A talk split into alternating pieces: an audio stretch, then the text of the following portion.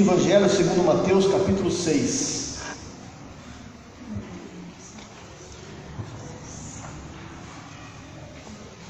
Evangelho segundo Mateus, capítulo 6.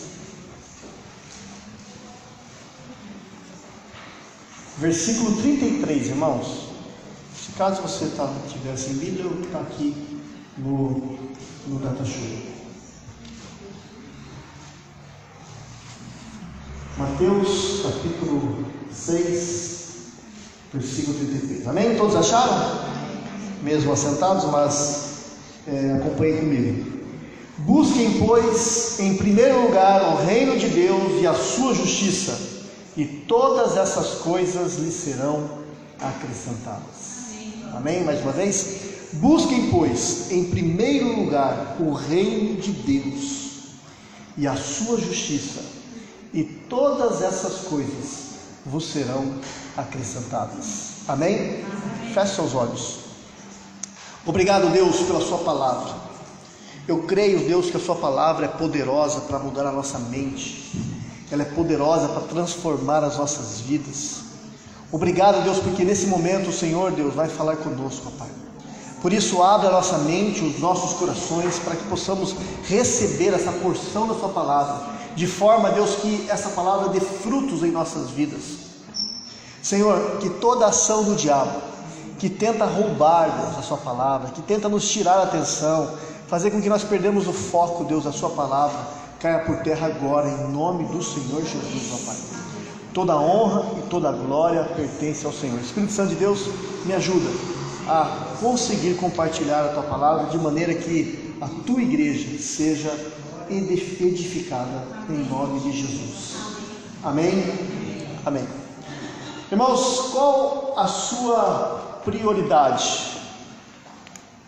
Qual a sua prioridade? Esse é o tema. Semana passada eu falei de um tema bastante difícil de falar sobre o galardão. Né? Nós vimos que existe uma dificuldade de entendimento que muitas vezes a gente acha que tem que buscar Deus porque Deus nos escolheu, Deus, Deus nos ama e pronto, acabou. E nós vimos que nós fazemos sim, buscamos a Deus, trabalhamos para Deus porque Deus nos ama, mas Deus nos recompensa. Né? E o galardão está aí. Você deve, você deve trabalhar para Deus não só porque você ama Deus, mas porque existe né, um, um, um galardão para você, existe algo que Deus vai fazer por aquilo, tudo que você está fazendo. Né? Nada que você faça para Deus passa desapercebido aos olhos de Deus. Deus ele te recompensa. Isso é legal, né? E isso é uma dificuldade dentro, dentro da, da, nossa cultura, porque a gente acha que a gente não deve pedir nada para Deus. E foi um tema que eu expliquei, depois se você não ouviu, pode ouvir, está lá no, no, no, vou colocar na, na internet. E nessa noite eu quero falar também algo que vai bater contra alguns paradigmas que você imagina sobre família, trabalho e todas as outras coisas. É, a, eu tenho tentado trazer um entendimento para a igreja sobre é, algumas coisas que batem contra esse evangelho açucarado que nós muitas vezes aprendemos. Nós aprendemos algumas coisas ao longo da caminhada cristã que depois a gente vê que não é bem assim, ah, biblicamente não é bem assim. A gente vai se acostumando com aquilo e vai achando que isso é verdade, né? Nessa noite então eu quero falar sobre prioridade. A palavra prioridade significa eleger o que vem em primeiro lugar. Ou, ou seja, aquilo que é mais importante para nós. Prioritário é tudo aquilo que vem em primeiro em ordem, tempo e dignidade. Quando nós falamos é, em organização pessoal, priorizar significa tomar decisões significativas e direcionar o seu esforço, direcionar os seus recursos de acordo com o foco que você tem. No dia a dia, meus irmãos, certamente, assim como é a minha vida, a tua também, você tem muitos a fazer, não é verdade?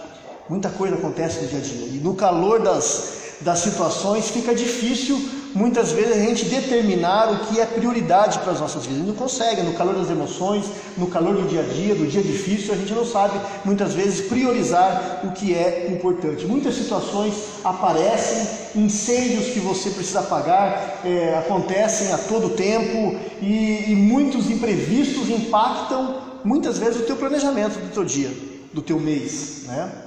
Além do que as prioridades parecem mudar de hora em hora. É, a prioridade que começou no dia primeiro talvez não seja mais essa que nós estamos já nos encaminhando para o final do mês. Elas mudam, a prioridade, elas sempre estão em um processo e muitas vezes as prioridades mudam de um dia para o outro. Um dia você pensa uma coisa, outro dia outra.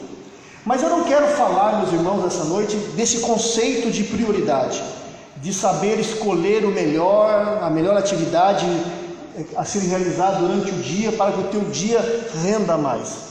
Isso é bom, você deve sim fazer esse exercício, sentar e verificar, colocar no papel algo que é prioritário para a sua vida diária, né? Mas eu quero falar sobre a questão da prioridade em relação é, a, a nós cristãos, a prioridade que nós temos dado a Deus, a sua obra, ao serviço da obra diante dessa tão grande salvação que Deus fez por nós. Né? Estamos aqui porque um dia Ele olhou para nós com olhos de misericórdia e nos tirou do lugar que nós é, estávamos e nos firmou na rocha. E nos deu um propósito. E nesse sentido, queridos irmãos, eu acredito que muitos, muitos de nós cristãos precisamos reavaliar as nossas prioridades da nossa vida cristã sob o ponto de vista do reino de Deus sob o ponto de vista do divino. Muitos de nós perdemos o foco diante de tantas prioridades e por conta disso perdemos a noção do que realmente é importante para as nossas vidas como cristãos. E eu falo isso com conhecimento de causa, pois como pastor eu percebo quanto de nós cristãos estamos sendo influenciados negativamente pelo sistema, pelo, pelo, pela engrenagem desse mundo corrupto que faz nos priorizar o que a Bíblia diz que não é para priorizar. Por exemplo, se eu fizesse aqui uma enquete e perguntasse para você ou para muitos de vocês o que é importante ou prioritário em uma escala de valores, eu acredito que muitos concordariam com essa escala, com essa figura que eu vou passar para vocês aqui. Deus, aliás, Ninguém teria coragem de colocar Deus no começo, mas se coloca Deus. Família, trabalho, ministério e lazer. Vocês concordam com essa figura? Vocês acham que ela está bem dimensionada? Vamos lá, irmãos. Quem concorda? Tá frio, né? Ninguém quer ir a mão, né? Eu acredito que essa figura representa a visão de prioridade de muitos cristãos, talvez com pequenas mudanças ali entre alguns itens, né? Mas talvez essa seja a forma de pensar de muitos cristãos que, é, e ainda que essas pessoas não expressam essas prioridades em palavras, a gente percebe isso é, através da prática, da sua prática, através da sua postura pessoal em relação ao, ao comprometimento com as coisas de Deus, né? Você não precisa falar, mas muitas vezes a tua postura ela fala isso. E aliás, meus irmãos, isso é ensinado por muitos, muitas veias do cristianismo, muitas igrejas, né? E apesar dessa figura aparentemente estar correta, eu quero dizer para vocês que ela é contrária ao que a Bíblia nos ensina e nos exorta. E quem segue esse, essa linha de raciocínio, esse modelo, nessa escala de valores, está completamente enganado no que se refere a ser um cristão verdadeiro. E é uma quebra de paradigma, porque nós, nós fomos ensinados a isso, a ter um, um padrão, é Deus, família, trabalho e depois ministério e lazer. Alguém pode contestar, pastor, família e trabalho vem antes de ministério, tá certo? Vem antes das coisas de Deus, pastor. E eu perguntaria para essa pessoa que fundamento bíblico você se baseia para ter essa crença e essa segurança que isso está certo. Vamos ver o que a Bíblia fala a respeito disso? Lá em Mateus, capítulo 10, versículo 37, a respeito da família, pelo menos, diz assim: ó, quem ama o seu pai e a sua mãe mais do que a mim não é digno de mim. Quem ama o seu filho, a sua filha mais do que a mim, não é digno de mim. Ainda em Lucas capítulo 14, versículo 26 diz: Se alguém deseja seguir e ama o seu pai, a sua mãe, a sua esposa, seus filhos, seus irmãos e irmãs, até mesmo a sua própria vida mais do que a mim, não pode ser meu discípulo. Pastor, quer dizer então que a família não é importante? Claro que é, meus irmãos, a família ela é importante. Aliás, o apóstolo Paulo, ele nos ensina que aquele que não cuida dos seus é pior do que o incrédulo. O que Jesus está nos ensinando aqui, e essa é a quebra de paradigma, não é proibido amar a família, não é proibido amar os seus familiares, seu pai, a sua mãe. O que é proibido é você amá-los mais do que a Deus, é preferi-los do que a Deus. Queridos irmãos, todas as relações naturais nossas são benefícios do Senhor. Foi o Senhor que colocou você nessa família que você está. De graça a Deus. Foi o Senhor que deu essa filha linda, deu essa mãe maravilhosa, esse pai maravilhoso. Foi o Senhor que deu essas relações. São benefícios do Senhor. Mas ninguém deve amar mais os benefícios recebidos do que a Deus, aquele que preserva esses benefícios que Ele dá. Numa, numa Bíblia viva, transmite com muito mais propriedade esse versículo, é, dá uma, um sentido exato da declaração de Cristo. Na Bíblia viva está escrito assim: todo aquele que quer ser meu seguidor deve amar-me bem mais do que o seu pai, a sua mãe, a sua esposa, seus irmãos irmãs, sim, mais do que a própria vida. Caso contrário, não pode ser meu discípulo. Queridos irmãos, no fundo, Jesus, com essas palavras, quis simplesmente aplicar o princípio maior do maior preceito: amarás o Senhor teu Deus de todo o teu coração e toda a tua alma, e amarás o teu próximo como a ti mesmo.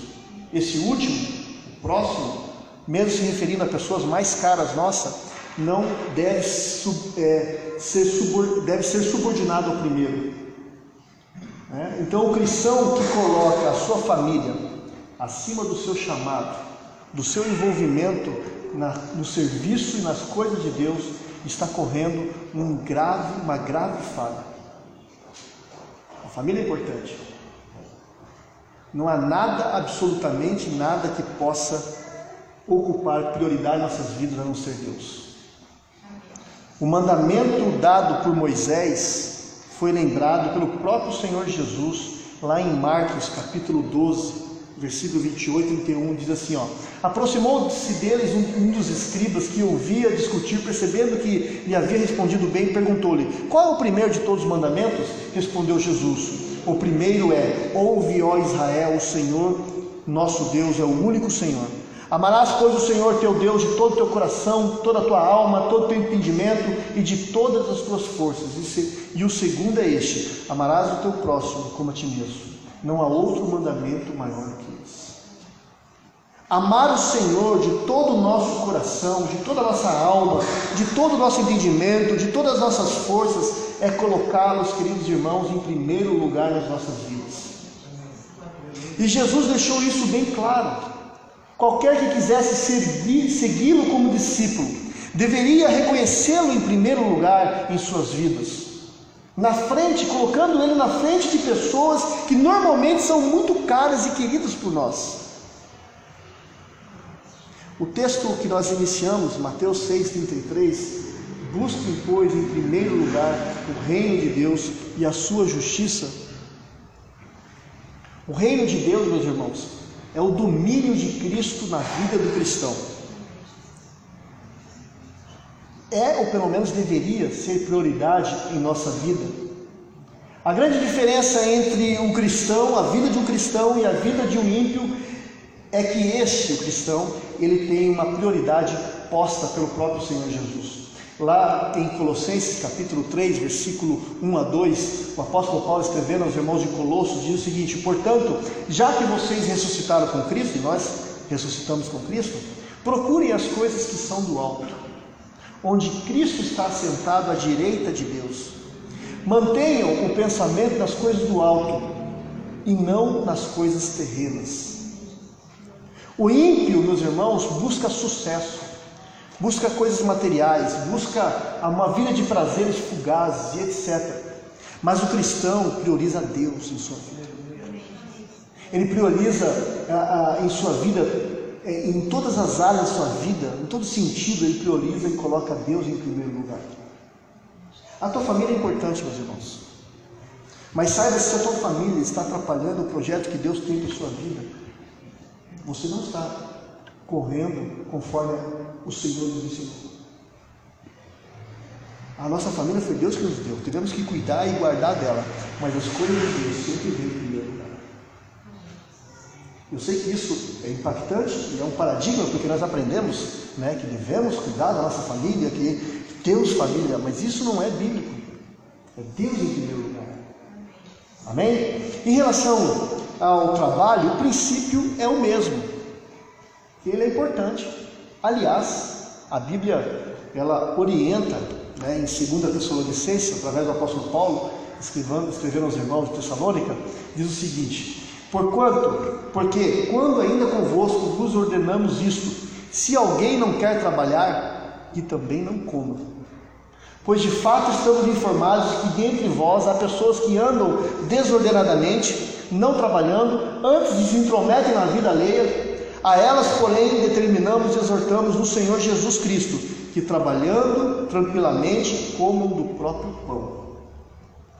É importante o trabalho. O mandamento de Deus é claro: quem não trabalha não deve ser sustentado pelos outros. Certo homem, é, cada homem tem a obrigação e a responsabilidade de se envolver no trabalho, com o trabalho. Isto não apenas proverá o quanto é, as suas necessidades do seu lar, mas ocupará também corretamente o tempo desse homem, livrando ele dos problemas. O próprio apóstolo Paulo, ele se orgulhava de nunca ter sido um peso para ninguém em suas próprias missões, com as suas próprias mãos, no seu próprio trabalho, ele, é, ele provia o seu próprio sustento. Lá em Atos 20, ele se orgulhava disso, ele não ficava dependendo de ninguém, ele trabalhava. A Bíblia nos ensina a encarar o trabalho de forma equilibrada. Ela condena a preguiça ela, e ela incentiva que a pessoa seja uma pessoa trabalhadora. Mas ela não aprova trabalhar em excesso. E em vez disso, ela nos orienta, incentiva a relaxar e descansar de tempos em tempos. Né, em Eclesiastes capítulo 4, versículo é, 26, versículo, capítulo 4, versículo 6 diz: Melhor é um punhado de descanso do que um punhado duplo de trabalho árduo, um esforço para alcançar o vento. Ainda em Eclesiastes capítulo 2, versículo 24, diz: Para o homem nada é melhor que comer, deveras beber e ver o que é bom por causa do seu trabalho árduo. Então, meus irmãos, é importante sim trabalhar. Você deve trabalhar, é uma ordenança. Você deve se sustentar. Mas o que você, o mais importante ainda do que a necessidade de trabalhar de se sustentar é não se corromper tornando-se uma pessoa gananciosa e cobiçosa. Há pessoas que ficam possuídas pelo trabalho, possuídas pelo dinheiro, agem desonestamente para conseguir cada dia mais. Outras fazem do trabalho um Deus que lhes domina, domina todo o ser dessa pessoa. Deus, queridos irmãos, o nosso Deus deve ser a prioridade máxima. Jesus escreveu sobre um rico fazendeiro que usou toda a sua energia, todo o seu trabalho, e o fim desse homem foi um fim triste. Você pode ler isso lá em Lucas capítulo 12. E Jesus concluiu a história da, dessa forma, dizendo o seguinte: ó, assim é o que entesoura para si mesmo e não é rico para com Deus. Outros textos falam de, do contentamento e também do grande perigo de amar o dinheiro. Lá em 1 Timóteo, Paulo escrevendo a Timóteo, ele diz assim: ó, pois o amor ao dinheiro é a raiz de todos os males. Algumas pessoas, por cobiçar o dinheiro, desviaram-se da fé e se atormentaram a si mesmos com muitos sofrimentos. Você, porém, homem de Deus, mulher de Deus, fuja de tudo isso. Busque a justiça, a piedade, a fé, o amor, a perseverança e a mansidão. Queridos irmãos, quando o cristão tem como prioridade o seu trabalho secular em detrimento da sua vida espiritual, em detrimento do seu serviço na casa e nas coisas procedentes ao reino de Deus, ele está cometendo um grave pecado. E o grande problema dessa figura, meus irmãos, é que ela passa uma escala de importância departamentalizando a nossa vida como se todas essas áreas funcionassem fora da influência de Deus. Como se uma hora Deus fosse importante, outra hora é, a família fosse importante e outra hora é outro assunto. Então você vai vivendo conforme aquilo que é o grau de importância para você naquele momento, na circunstância que está vivendo. Mas eu quero mostrar para você, então, na minha visão, uma outra figura que representa de forma justa o que a Bíblia nos ensina sobre a prioridade e sobre todas essas coisas. Para mim, queridos irmãos, essa é a figura que mais representa a nossa vida. O centro da nossa prioridade, a prioridade do cristão é quem? Deus. E as demais áreas da nossa vida orbita em torno dessas, dessa prioridade que é Deus. Todas elas, família, trabalho, ministérios, elas são iguais, elas têm o mesmo peso, todas devem ser exercidas debaixo da influência do nosso Deus e em mesma proporção. Isso sim é buscar em primeiro lugar o reino de Deus e a sua justiça, e as demais coisas vos serão acrescentadas.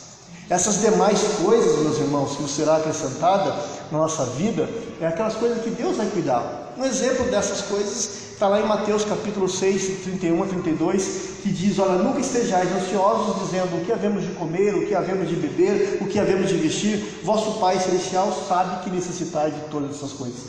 Deus é quem cuida de você.